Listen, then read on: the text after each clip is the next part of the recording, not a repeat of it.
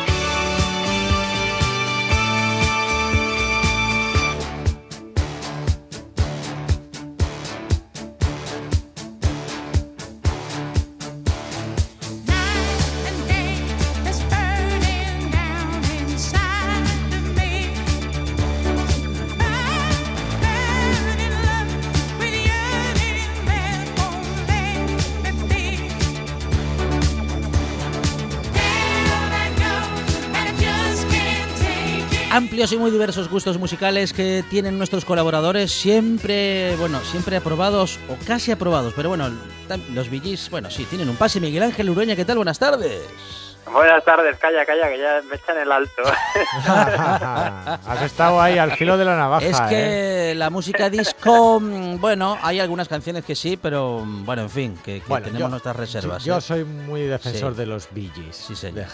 bueno, hombre, esta tiene guitarra, que por ahí. ya sé yo que la música disco no, gusta mucho. además es un estilo, además es un estilo, mm, bueno, vamos, Bee Gees inconfundible, ¿no? Y eso tiene su mérito, ¿eh? Claro que sí. Bueno, esta se salva, ¿no? Esta Sí, no, no, los Bee tienen cinco o seis temas. Ahí está. Muy potentes, muy, potentes. Bueno, como Miguel Ángel Lurueña, que es doctor en Ciencia y Tecnología de los Alimentos y también integrante de la Asociación de Divulgación Científica de Asturias, y está con nosotros cada semana para hablar de ciencia y de alimentación, o de alimentación eh, siempre con la base científica, ¿no? Como, en fin, como argumento para hablar sobre ello. Y hoy vamos a hablar, Miguel Ángel, de algo a lo que has eh, querido denominar alimentos asquerosos, aunque esto es, vamos a decir, que, diría yo? Eh, relativo, ¿no? Porque es una cuestión cultural, es una cuestión de costumbres. De antropología y, alimentación. Claro, aquello que puede parecer, vamos a decir que asqueroso para nosotros, eh, puede no serlo para otras sociedades, para otras culturas y viceversa, ¿no?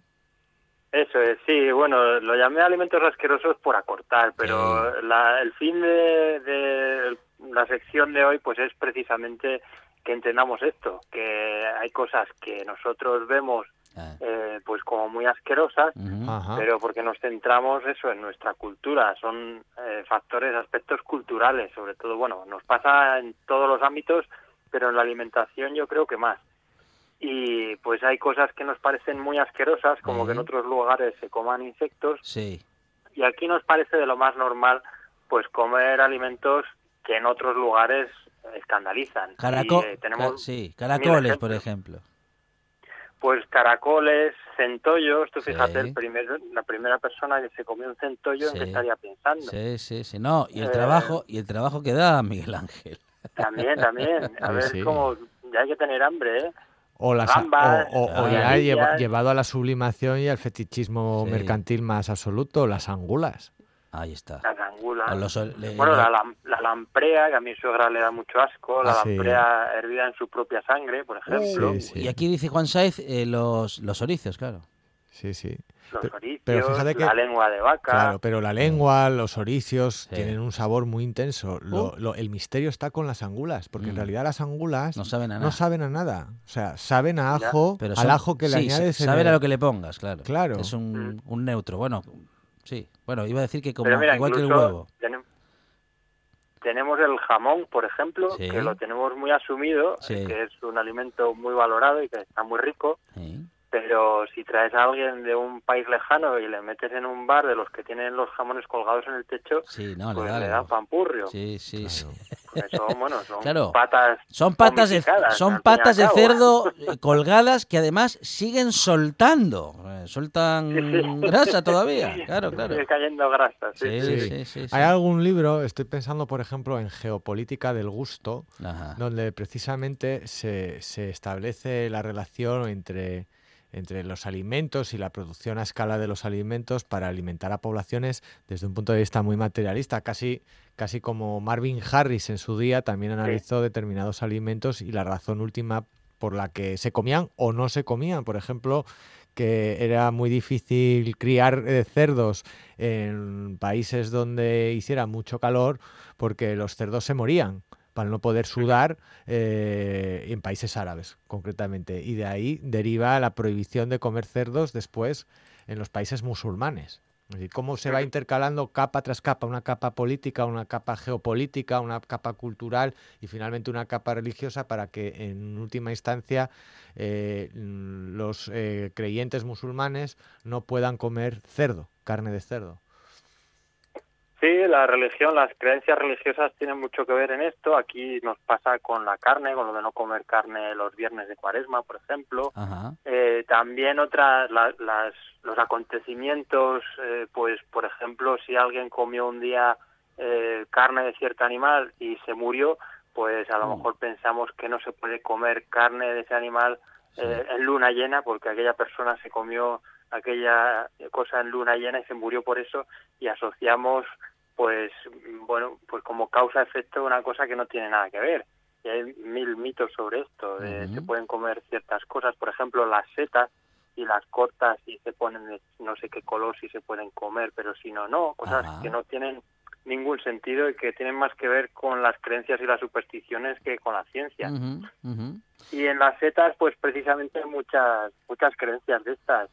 Y, vemos pues que los alimentos se comen los que se podían comer, lo que había, porque cuando había hambre y había escasez y había pues que trabajar mucho para o que esforzarse mucho para conseguir alimento, pues se comía lo que se tenía a mano y bueno, pues nos podemos imaginar lo que ocurrió con las setas, cómo se descubrió que unas eran venenosas y otras no, pues por ensayo y error. Claro. Los que se morían, pues esa seta no se puede comer. Y decían, no, y en las reuniones decían, nada, prueba tú primero, prueba tú primero. Claro, claro. cierto, cierto, cierto, cierto.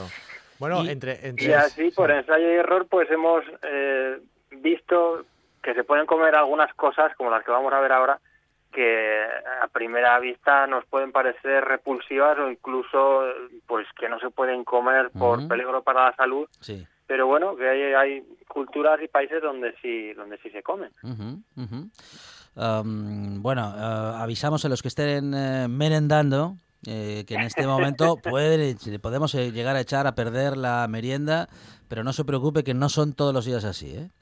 Ah. No, bueno, además tampoco seremos muy descriptivos y como no tenemos imágenes en la radio, pues oye, es más llevadero. bueno, bueno, hombre, sí es verdad, ¿eh? porque a veces en la televisión se encuentra uno con unas imágenes, de repente haciendo zapping, aparece una imagen que uno dice, ¿qué neces para a las 5 de la tarde, ¿por qué tengo yo que estar viendo esto? ¿no? Bueno, ah, en fin, sí, bueno, además es que en muchos casos se regodean. Ponen música de estar del chan chan ah. y, gente haciendo como que le entran náuseas y estas cosas que, bueno, hombre, un poco menos de... Está un poco sobreactuado a veces. Bueno, bueno pues um, tenemos... A ver, ¿qué tenemos, ¿qué tenemos hoy de pues menú, Miguel Ángel? Pues mira, esto es el, el menú de, ¿cómo se llama esto? De degustación. Ajá, bueno. Tenemos aquí eh, un queso del que ya hablamos en alguna ocasión, que es el queso, el casu marzu, se llama, de Italia, que es eh, un queso que se madura con larvas de mosca. Vaya. Las moscas ponen ahí sus huevos Sí. y, y esos huevos se desarrollan en el queso Ajá. y esas larvas pues van eh, alimentándose del queso y transforman sus componentes y le dan un sabor característico. Y luego pues cuando abres el queso están las, barbas, las larvas vivas, hay quien se las come, hay quien las Mm. aparta Por favor. y bueno, pues ahí Uy, está. uy, uy. En principio es un queso que no se puede vender por Mm. ley, eh, se vende bajo, bueno, pues en el mercado clandestino. Bajo jura- se, vende bajo juramentos. Pero ya sabemos que con estas cosas pues a veces se hace un poco la vista gorda por Sí, aquello sí. de la tradición. Claro. Ya. Así que bueno, pues este es el, el primer caso. Tenemos otro queso que es, bueno, otro tipo de quesos que se hacen con, con ácaros. Los ácaros, bueno, ya sabemos, son pequeños insectos, Sí. o bueno, pequeños arácnidos, mejor Ajá. dicho. Son los, los que nos dan Y- alergia, Miguel Ángel.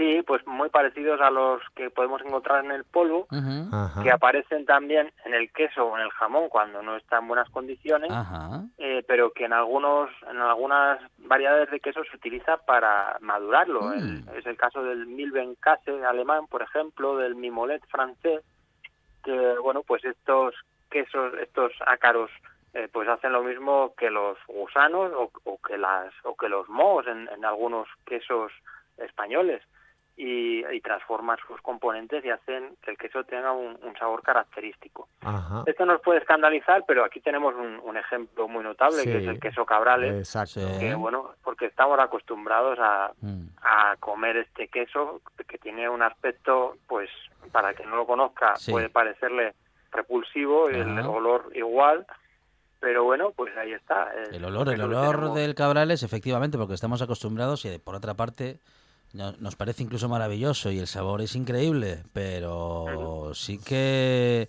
Bueno, lo del olor maravilloso, mm, bueno, lo voy a decir una sola vez, porque según me voy recordando Sí, bueno, el, tercer o cuarto día en la nevera ya... Sí, Mm. Entonces, para el que está acostumbrado, pues le Claro. parece que está huele bien, sí, sí, sí. pero para el que no tiene costumbre, pues. Existe, por cierto, el mito de que se hace con gusanos el, el queso cabrales y no es así. No. Lo que pasa es que cuando no está, eh, bueno, pues cuando las condiciones higiénicas no son buenas, pues pueden llegar moscas y poner ahí sus, huevos y pasa lo mismo que en el queso italiano, que aparecen Claro. larvas. Pero esto es un defecto del queso. Eh, que bueno, algún amigo me ha contado que su padre se comía el queso así hace muchos años y que era algo apreciado en ciertas familias, pero bueno, es un defecto del queso, ¿eh? no, no es algo habitual. Bueno.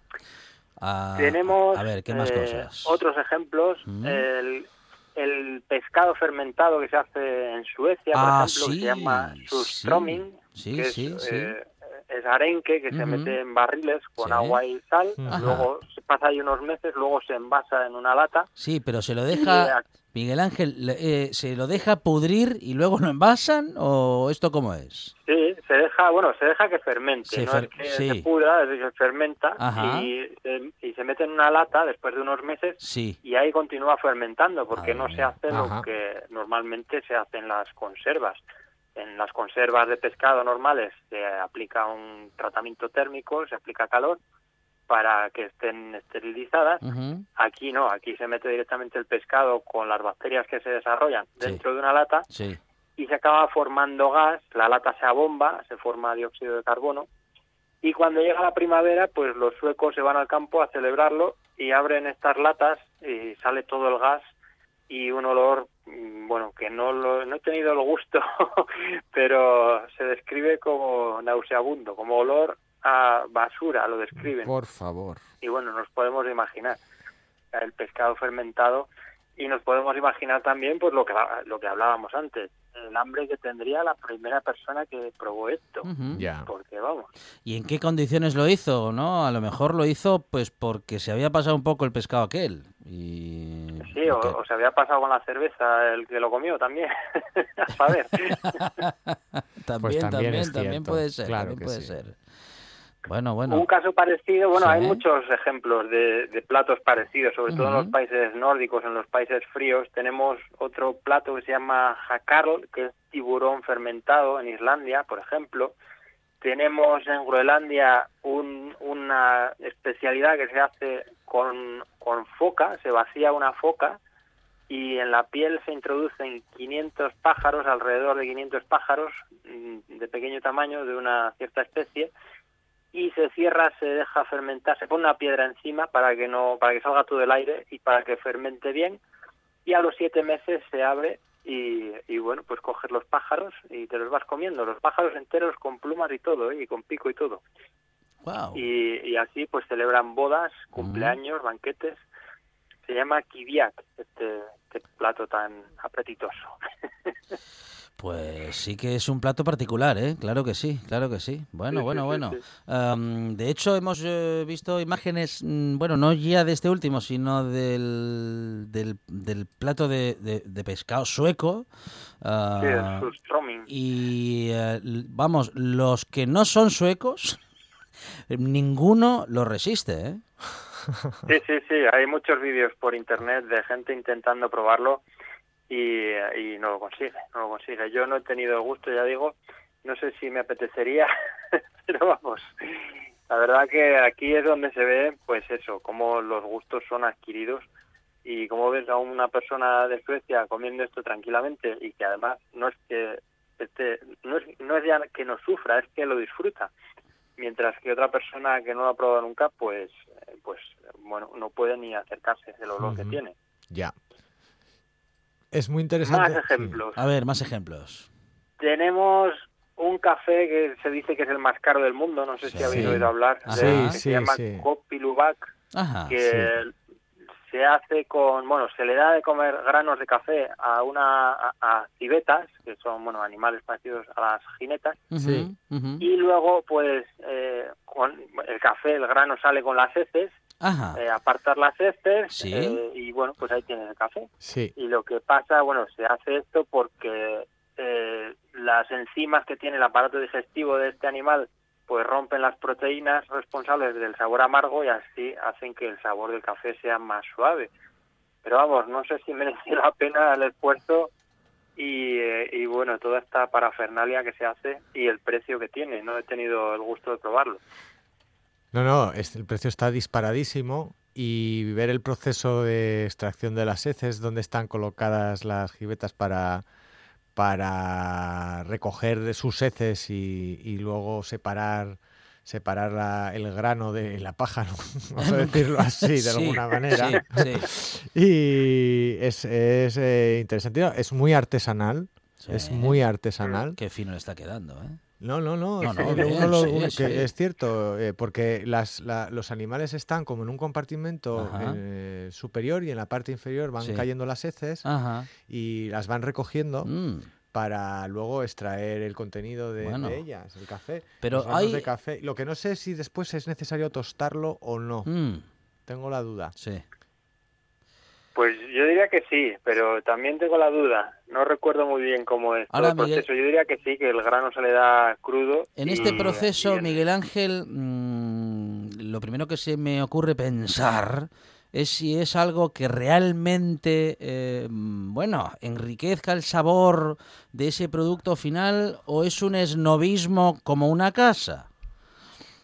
Hombre, en principio sí que se transforman los componentes del café ya digo, las enzimas digestivas del animal transforman las proteínas y eliminan las responsables del sabor amargo, pero bueno, no sé hasta qué punto merece la pena la diferencia de precio y todo el esfuerzo que, que supone este, la producción de este café, bueno, el esfuerzo y también el uso de animales de a las personas eh, pues que están a favor de o en contra de la explotación animal, pues no les gusta nada este, claro. este café. Sí, porque estos animales en realidad están encerrados en unas jaulas muy especiales y, muy pequeñas. Para que el proceso sea de, una manera eficaz y, rápido. y para que no se escapen, claro. Claro, y para que no se escapen. Yo en su situación intentaría escapar, ¿eh? Sí, sí, más, comiendo café todo el día, qué barbaridad. Bueno, eh, bueno, esto, esto es asqueroso así, digamos, casi que de manera universal, Miguel Ángel, ¿eh? Bueno, ya digo que son cosas, gustos adquiridos. Tenemos otros ejemplos, eh, los insectos, por ejemplo, que últimamente se habla mucho de comer insectos en Europa para, bueno, como alternativa a las proteínas de animales más grandes, pues de vaca o de, o de, cerdo, por ejemplo, sustituir esas proteínas por proteínas procedentes de insectos. Sí. Aquí nos parece extraño y mm. repulsivo, pero es algo que se lleva haciendo miles de años en países como México, por ejemplo, que yo creo que es de los más famosos, donde se comen pues chapulines, que son una especie de saltamontes, por ejemplo, bueno, muchos otros insectos, hormigas, eh, no solo en México, sino en muchos países asiáticos, de África. Y bueno, pues es una alternativa más y que incluso, bueno, pues dicen que están ricos. Mm. Eh, yo no he tenido la oportunidad de probarlos. Mm. Aquí en España, en Europa, en España concretamente, utilizamos los insectos, por ejemplo, para producir eh, colorante. El colorante rojo que utilizamos para algunos productos como pues las gominolas o algunos productos cárnicos, el E120, que es rojo cochinilla, o para el carmín de labios, por ejemplo, también se llama rojo carmín pues son unos insectos parecidos a cochinillas que crecen en la superficie de los cactus y bueno, pues se recogen, se machacan y se extrae este compuesto, este pigmento que da color rojo a, estos alimentos. Así que bueno, pues aquí hacemos uso de los insectos también. Sí, sí, pero pero pintamos con ellos, ¿no? Nos los comemos. bueno, nos los comemos también. Bueno, nos comemos, en realidad no nos comemos, no nos comemos el insecto, nos comemos un compuesto que contiene el, insecto. Pero bueno, nos vamos acercando. Muy bien, muy bien. Uh, no obstante, a mí no me, no me convence del todo lo de reemplazar la proteína de la carne por la de los insectos, porque ¿cómo hago yo una cucaracha en la barbacoa, Miguel Ángel? Con lo que me gusta a mí hacer fuego y el olorín de la, de la, eh, de, de, de, bueno, del carbón y ahí la madera quemando. Ya, en sitios como Argentina no sé cómo lo van a hacer. Con lo que gusta la oh. carne, no sé. Qué buena la barbacoa. Bueno, esto son propuestas. Luego, claro, hay que entender que por mucha propuesta que haya, si los hechos, vamos, las tradiciones o los usos culturales eh, pues eh, llevan a que estos estas cosas no gusten pues pues poco se puede hacer vamos. Así que pero bueno igual algún día. Pues y bueno ya para acabar algunos otros tres ejemplos. Tenemos además de los más repulsivos yo creo tenemos el balut que se come en Filipinas por ejemplo que es eh, feto de pato cocido. O sea tú coges un huevo fecundado de pato, lo cueces y lo abres y ahí tienes pues un feto de pato que se come pues igual que si fuera un, huevo cocido pero con sorpresa. Habiendo tantas cosas para comer, mira que andar comiendo eso. Pues sí. Luego tenemos el gaujal, que mm. es una bebida que se hace a base de pis de vaca en la India. este animal es, bueno, pues tiene un halo de, de religiosidad, y ya sabemos. Y bueno, por último, pues tenemos que ir a China, como no, donde nos encontramos, pues ya hemos visto eh, el murciélago, por ejemplo, entre otros muchos animales salvajes que se comen en China y en países asiáticos. Y bueno, pues de ahí eh, no sabemos todavía si es, eh, se ocasionó este, esta pandemia que vivimos es posible. Eh, bueno, eh, a partir de, este caso se prohibieron, se prohibió el, la comercialización de animales salvajes porque bueno pues el peligro no es que se coman animales salvajes aquí también lo hacemos con el jabalí por ejemplo. el peligro es que no haya controles sanitarios. Claro, claro. en este caso no había ninguno. Y bueno, pues pueden ocurrir cosas como la que ha pasado, que ya digo, todavía no se sabe a ciencia cierta si el origen fue un murciélago o fue otro animal, pero es lo más probable porque ya se sabía de antes y ya venían muchos investigadores desde hace años avisando que los coronavirus son frecuentes en los murciélagos y que pueden saltar a la especie humana, bueno, pues de forma muy sencilla, muy fácil, como parece que ocurrió en el año 2000 2012 con el SARS, en 2003 y, y ahora con el con esta pandemia que vivimos. Y que no será el último, además. Pues hombre, esperemos que sí. lo digo por los controles, porque se incrementen los controles sanitarios. Pero bueno, seguro que algún susto nos volvemos a llevar, sí, dentro de unos años. Mientras especies de, mientras animales de distintas especies separadas geográficamente se hayan visto obligadas a convivir, que es lo que parece que ha sucedido para que el coronavirus llegase a ser transmitido por el hombre, pues eh, vamos a tener que estar alertas con esa con esa situación. Y, pues sí, así es. Es muy difícil evitar la zoonosis, que es eh, como se denomina al proceso de transmisión de, eh, comunitario de un animal a otro y de otro finalmente a la especie humana. Y la industria que devora eh, selva, que devora bosque y que obliga a que especies que la naturaleza había separado geográficamente de pronto convivan, es lo que hace precisamente que la transmisión sea fácil. Es decir, hay que cortar el modelo productivo global en el que estamos ahora, porque si no, dentro de además hay, hay, estadísticas que ven como de la primer, del primer coronavirus que afectó al hombre al actual los tiempos se han ido acortando. De 10 años hemos pasado a 7 de 7 a 5 de 5 a 2 y de 2 al actual. Hola. Te has quedado se ha cortado a ver. No. No no, no está ahí Miguel Ángel eh Sí, sí, sí, ah. es verdad que, bueno, pues es un riesgo, es un riesgo que ya, como digo, ya venían avisando muchos investigadores sobre este tema, que podía pasar, que de hecho, eh, pues si lo leemos ahora a posteriori, sabiendo lo que ha pasado, parecen profecías, eh, pues propias de, pues eso, de adivinos, que dices, pero ¿cómo podían describir esto con tanta precisión? Y bueno, es que ya pasó prácticamente lo mismo con el primer coronavirus, con el SARS, eh, bueno, la película Contagio, no sé si la habéis visto, que ahora está muy de moda con la pandemia, pues describe esa, ese primer caso y lo describe tal cual ha pasado ahora porque fue básicamente lo que pasó ahora. Lo que pasa es que, bueno, en aquel en aquella época se pudo cortar a tiempo y no fue a más y ahora pues lamentablemente estamos en la situación que estamos. Pero vamos, que no es cosa de Mm, lo que piensa mucha gente de todo lo ha fabricado China en un laboratorio. pues ya vemos que es un virus que habita, convive con animales de ciertas especies, como los murciélagos, y que de forma muy fácil pueden pasar a, a los humanos. Es Miguel Ángel Lurueña, doctor en Ciencia y Tecnología de los Alimentos y también integrante de la Asociación de Divulgación Científica de Asturias. Miguel Ángel, gracias. Un abrazo. Muchas gracias a vosotros. Un abrazo. Una de vinilos al ajillo, dos de micros al cabrales, tres de cables afogados. Oído cocina. Carlos Novoa se cuela en las mejores cocinas del país Astur. Ahora, de lunes a viernes, de una a 2 de la tarde.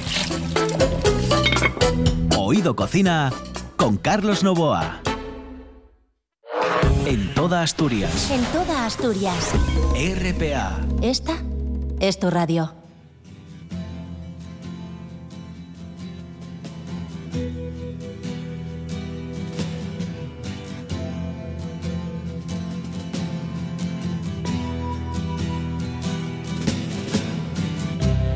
Ground control to Major Tom. Ground control to Major Tom. Take your protein pills and put your helmet on. Ground control to Major Tom. Seven, Commencing countdown engines on. Three, two, check ignition, and may God's love be with you.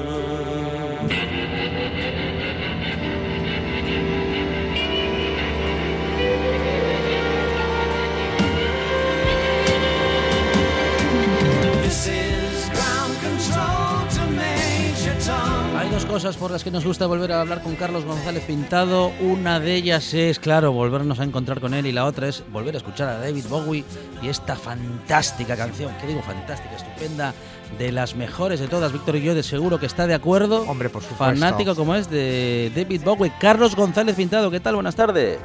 Buenas tardes y por supuesto que estoy de acuerdo. Claro que sí. Bueno, es, es nuestro hombre en la NASA en Madrid o nuestro hombre en Madrid que ha estado en la NASA y que tiene una experiencia y unas anécdotas eh, brutales para contarnos que de vez en cuando recordamos y a partir de las cuales hemos empezado a hablar hace algunos años eh, con, con Carlos y cada vez que miramos el espacio y que vemos noticias que nos llevan hasta él para entenderlo un poquito mejor hablamos con él y le preguntamos cosas como hoy, en la que, bueno, nos enteramos en esta tarde que hay mm, dos agujeros negros que habitan en una galaxia enana. Tenemos que ir aclarando conceptos, Carlos, porque no sabemos lo que es una galaxia enana, que es por comparación con las otras, que son altas, que son enormes, es una pequeña galaxia.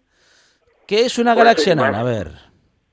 Más o menos eh, lo has clavado. Si es que eh, mirando un poco el universo y viendo las galaxias y, y la distribución de estrellas que tienen, pues se categorizan en, en galaxias grandes, en galaxias gigantes, en galaxias medianas y en galaxias enanas. Para que os hagáis una idea, la nuestra es una galaxia de tipo mediano y estamos hablando de 150.000 millones de estrellas en, la- Qué en nuestra galaxia. Sí. Así solo que una nuestra. galaxia enana, a pesar de que se diga la palabra enana, es una galaxia bastante masiva. Quiero decir, tiene muchísimas estrellas. Pero en comparación con el resto de las galaxias del universo, pues es una galaxia chiquitita. Ajá. Y además es curioso porque estamos en un momento curiosísimo eh, del estudio del universo. Eh, en estos años anteriores parece que todo estaba muy dormido, todos los grandes astrofísicos de alguna manera estaban mm, de acuerdo con, con lo que había predicho nuestro queridísimo eh, Einstein y posteriormente con, con lo que dijo eh, Stephen Hawking. Y parecía que aquello eh, eh, era escátedra y que no había que tratar más el tema. Pero llegan los, los nuevos cerebritos, llegan los nuevos astrofísicos, empiezan a estudiar el universo y empiezan a sacar unas teorías que nos dejan a todos asombradísimos. Ujú. Una de esas teorías, y ya hemos hablado de ellas, Alejandro, en, en- en previas emisiones, es que la generación de agujeros negros no es como se suponía. Lo que se pensaba al principio es que para que se genere un agujero negro Sí. tiene que haber una, ces- una estrella supermasiva que, que, que se, que explote y, y se comprima Sí. y, y genere ese agujero negro que luego además se alimenta de las estrellas que están a su alrededor.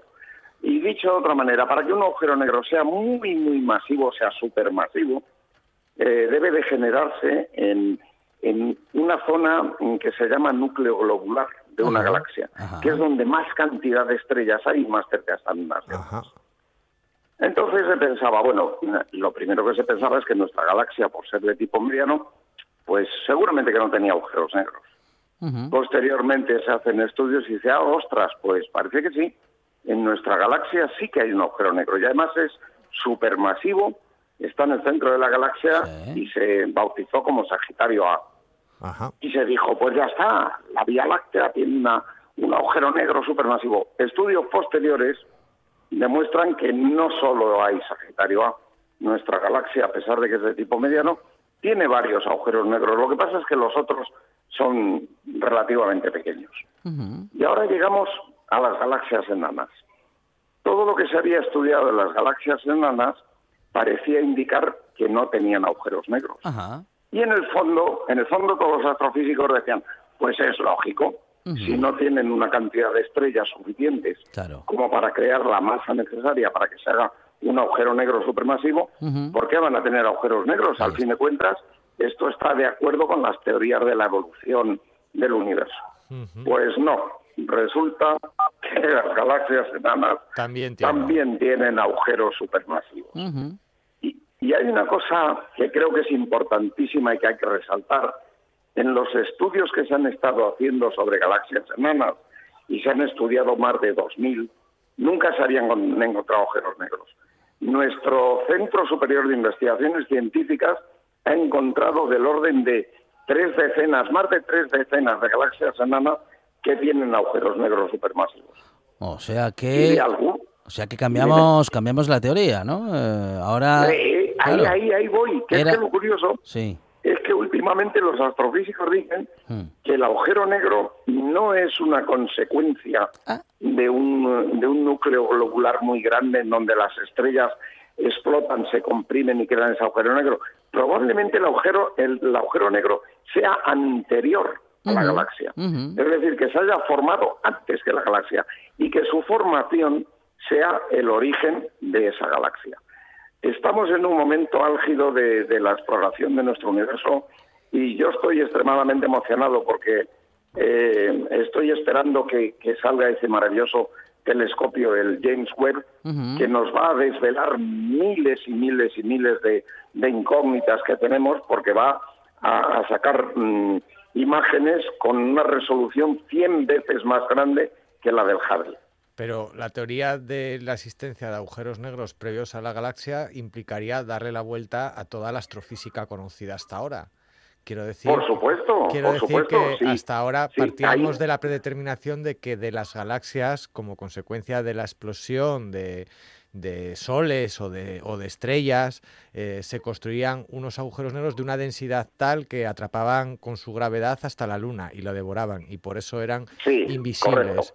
Ahora lo que se nos está diciendo es que el agujero negro probablemente haya existido antes que la galaxia o incluso el motor inmóvil del que hablaba Aristóteles, creador de todas las cosas. es cierto, además, eh, eh, ya hace mucho tiempo que, los astrofísicos estaban de acuerdo en que el agujero negro es un generador de un generador de materia y de, y de estrellas nuevas y de tal, porque mm, cuando hay un agujero negro supermasivo y, y la cantidad de estrellas que tiene a su alrededor es muy grande, eh, llega un momento en que la ingesta de estrellas eh, es tan grande que el agujero negro no, no, no tiene la capacidad de, de, comerse tantas estrellas. Entonces, ¿qué sucede? Pues que se genera una especie de explosión de materia y de energía tremenda a raíz de ese agujero negro, que lo que hace es crear otras estrellas nuevas. Entonces, lo que dicen es, el agujero negro más que ser el devorador de galaxias, es lo que hace es mantener las galaxias vivas. Y que conforme mm, absorben estrellas del interior, de las que están cercanas a él, crean otras en, las cercanías o incluso más lejos. Así que resulta que, ¿y dónde las primero, el, el, agujero negro no es un devorador, y segundo, probablemente estábamos equivocados hmm. cuando pensábamos que el agujero negro se generaba a partir de que una galaxia ya estaba funcionando y ahora lo que se piensa es lo contrario. El agujero negro es anterior a la formación de la galaxia. Una pregunta, si siguiendo este hilo argumental, si el agujero negro devora mm, estrellas para crear otras nuevas, mm. la siguiente pregunta es ¿dónde las crea? Ah, pues eh, como la como ¿A dónde van a parar esas? O sea, el, esa radiación que expulsa materia y energía es tan sumamente potente, pues obviamente las crea dentro de la misma galaxia. Lo, que, lo que no se sabe con precisión es a qué distancia. Dependerá un poco de la velocidad a la que esté tragando materia. Si la, la velocidad a la que traga materia es muy grande, pues eh, esta mm, energía que hace que, que se genere eh, esta radiación y la, que expulse masa es muy potente y entonces las estrellas se generarán un poco más lejos. O sea que la teoría, la teoría del multiverso... De, materia que absorbe no es muy grande, pues se quedarán cerca. La teoría del multiverso aquí no nos vale, ¿no? Bueno, lo del multiverso sigue, sigue válido y, y sigue válido porque ya sabes que ahora eh, está entredicho lo de eh, lo del comienzo del, del universo. Lo del Big Bang eh, no lo acepta casi ningún astrofísico. Yo creo que ningún astrofísico. En primer lugar, porque lo de la singularidad es algo que, que no le gusta a ningún, a ningún científico. Dios está demasiado cerca de la singularidad. ¿no? universo, como que no. Dios está demasiado cerca de la singularidad. Exacto. Y entonces lo que se piensa es que a lo mejor el universo ha existido siempre pero ha existido de otra manera. Mm. Ha habido, pues igual ha habido un agujero negro supermasivo en un universo primordial que ha creado el universo que vemos ahora. Y eso significa que a lo mejor hay otro universo paralelo al nuestro, o, o más, o cuatro, o diez, o multiversos. La teoría del multiverso sigue activa, eh, no se ha descartado, y lo difícil es encontrarlo, claro. Ah, ¿Y la posibilidad de que el agujero negro sea un agujero de gusano sigue prevaleciendo en la mente de algunos astrofísicos, siguiendo un poco la, visión que, la visión de interestelar que está construida por astrofísicos, concretamente uno de ellos galardonado con el premio Princesa de Asturias hace tres años. Sí, eh, iba a decirte, hay ahora muchas teorías de astrofísicos que piensan que un agujero negro por un lado es un agujero negro, pero que por el otro lado es un agujero blanco. Y eso significa que lo que un agujero negro se traga por un lado lo expulsa por el otro en forma de materia. Eh, o sea que un agujero negro no crece indefinidamente, sino que su gravedad es tan sumamente grande que por el lado en que es negro absorbe la materia que está cerca de él, pero por el lado que ellos denominan agujero blanco expulsa esa materia. ¿Y qué ocurre con esa materia que expulsa? Pues que crea nuevas estrellas, nuevos sistemas planetarios. ¿En dónde? Pues en un universo diferente al nuestro. A eso me refería yo antes, cuando preguntaba dónde iba a parar toda esa materia absorbida por el agujero negro. Sí, no, pero es que además el agujero negro en su parte negra también expulsa materia. es lo curioso. O sea, cuando un agujero negro eh, tiene una cantidad, vamos a hablar de en términos que entienda todo el mundo, cuando un agujero negro tiene una cantidad de comida tan sumamente grande que no puede digerir, mm. lo que le ocurre es que se genera eh, ahí una especie de explosión mediante la cual el agujero negro se come lo que puede comerse y lo que no puede comerse lo expulsa. ¿Y cómo lo expulsa? Pues lo expulsa en forma de materia y energía. Es decir, crea nueva cantidad de materia, crea nuevas estrellas. Ajá. Como la, Pero las crea en nuestro lado. Ya, ya, ya.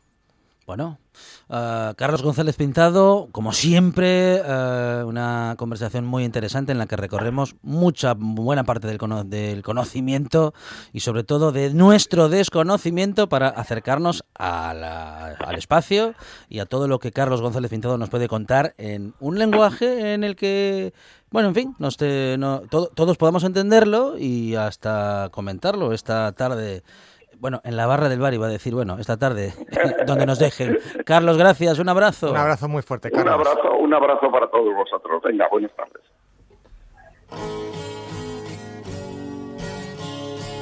La buena tarde, con Alejandro Fonseca.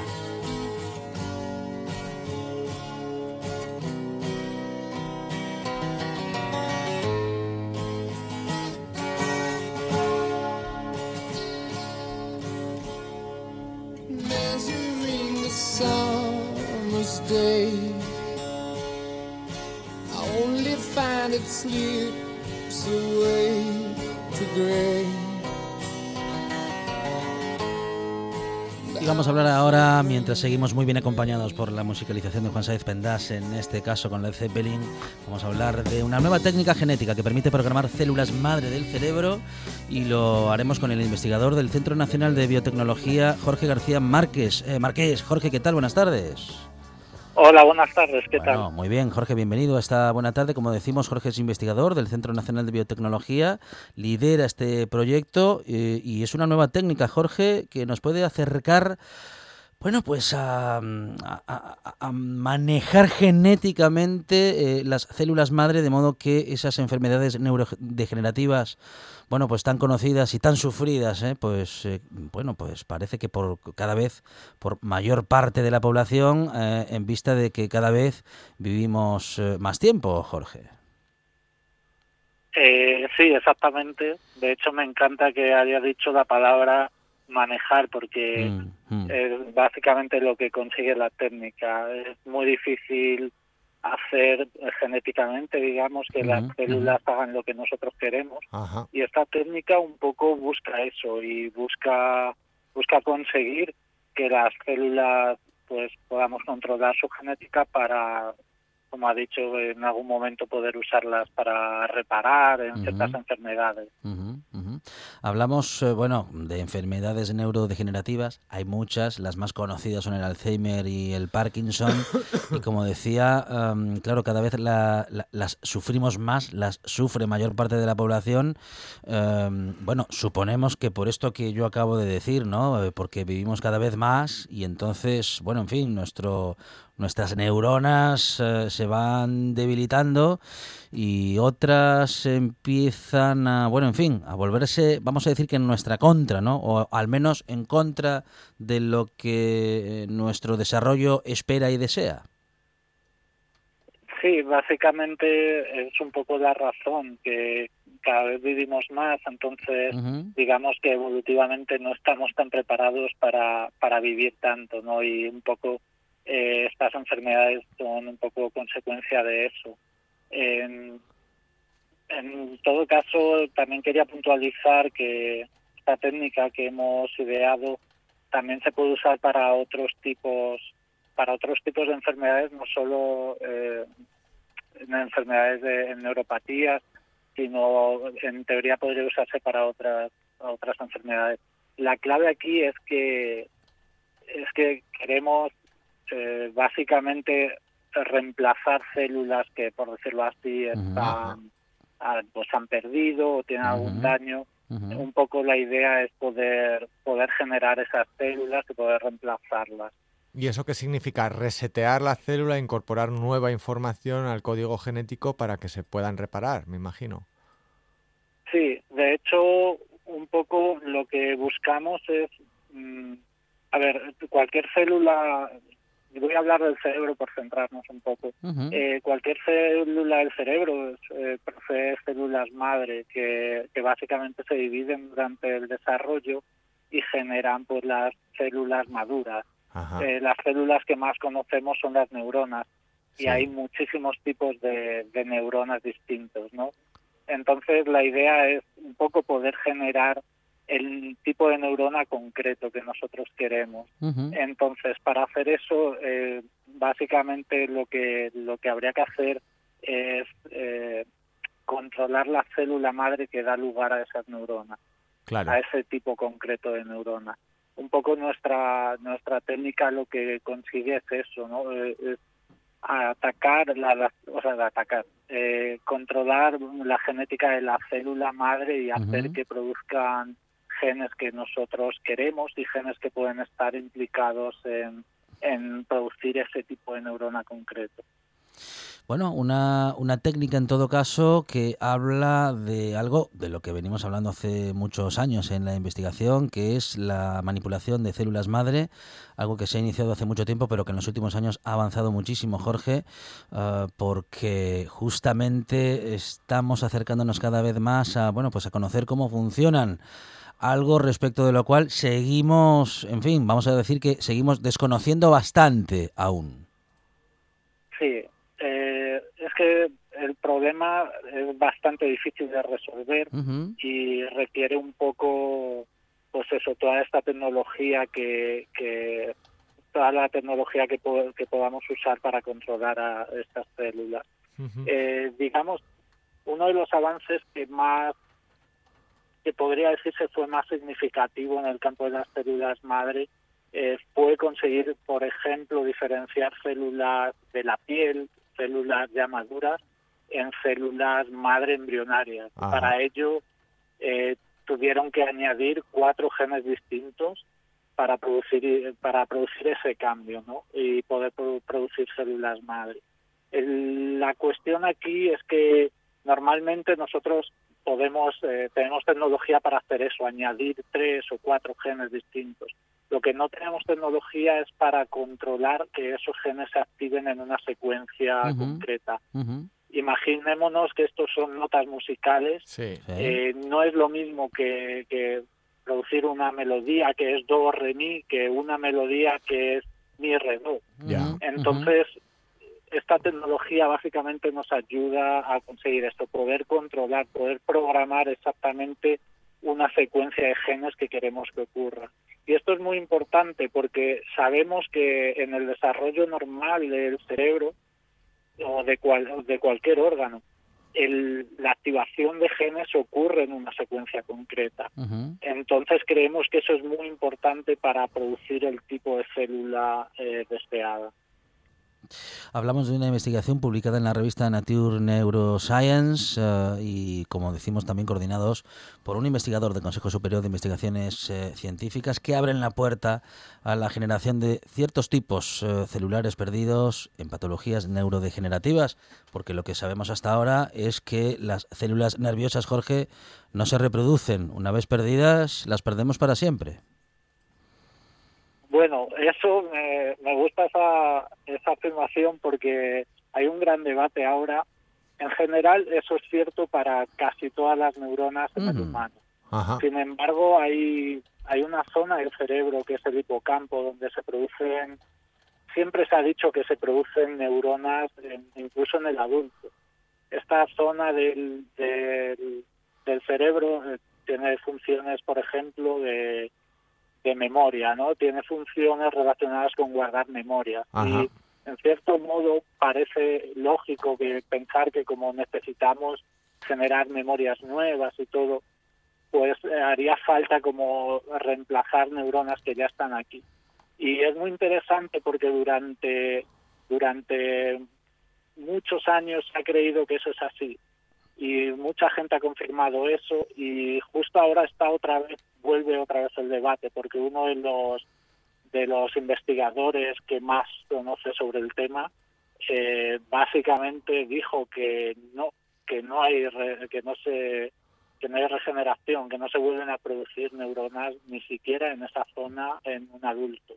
Y ahora ha vuelto otra vez todo a estar a estar un poco sin pues eso, no sabemos muy bien lo que pasa, aunque probablemente sí que se produce. ¿Podemos afirmar con algún grado de certeza el plazo en el que enfermedades como el Alzheimer o el Parkinson eh, tendrán cura con estas técnicas genéticas?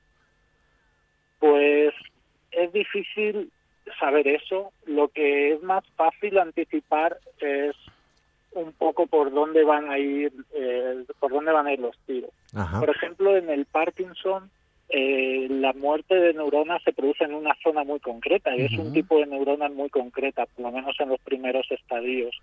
Y en cierto modo ese tipo de neuronas se podría reemplazar más fácilmente.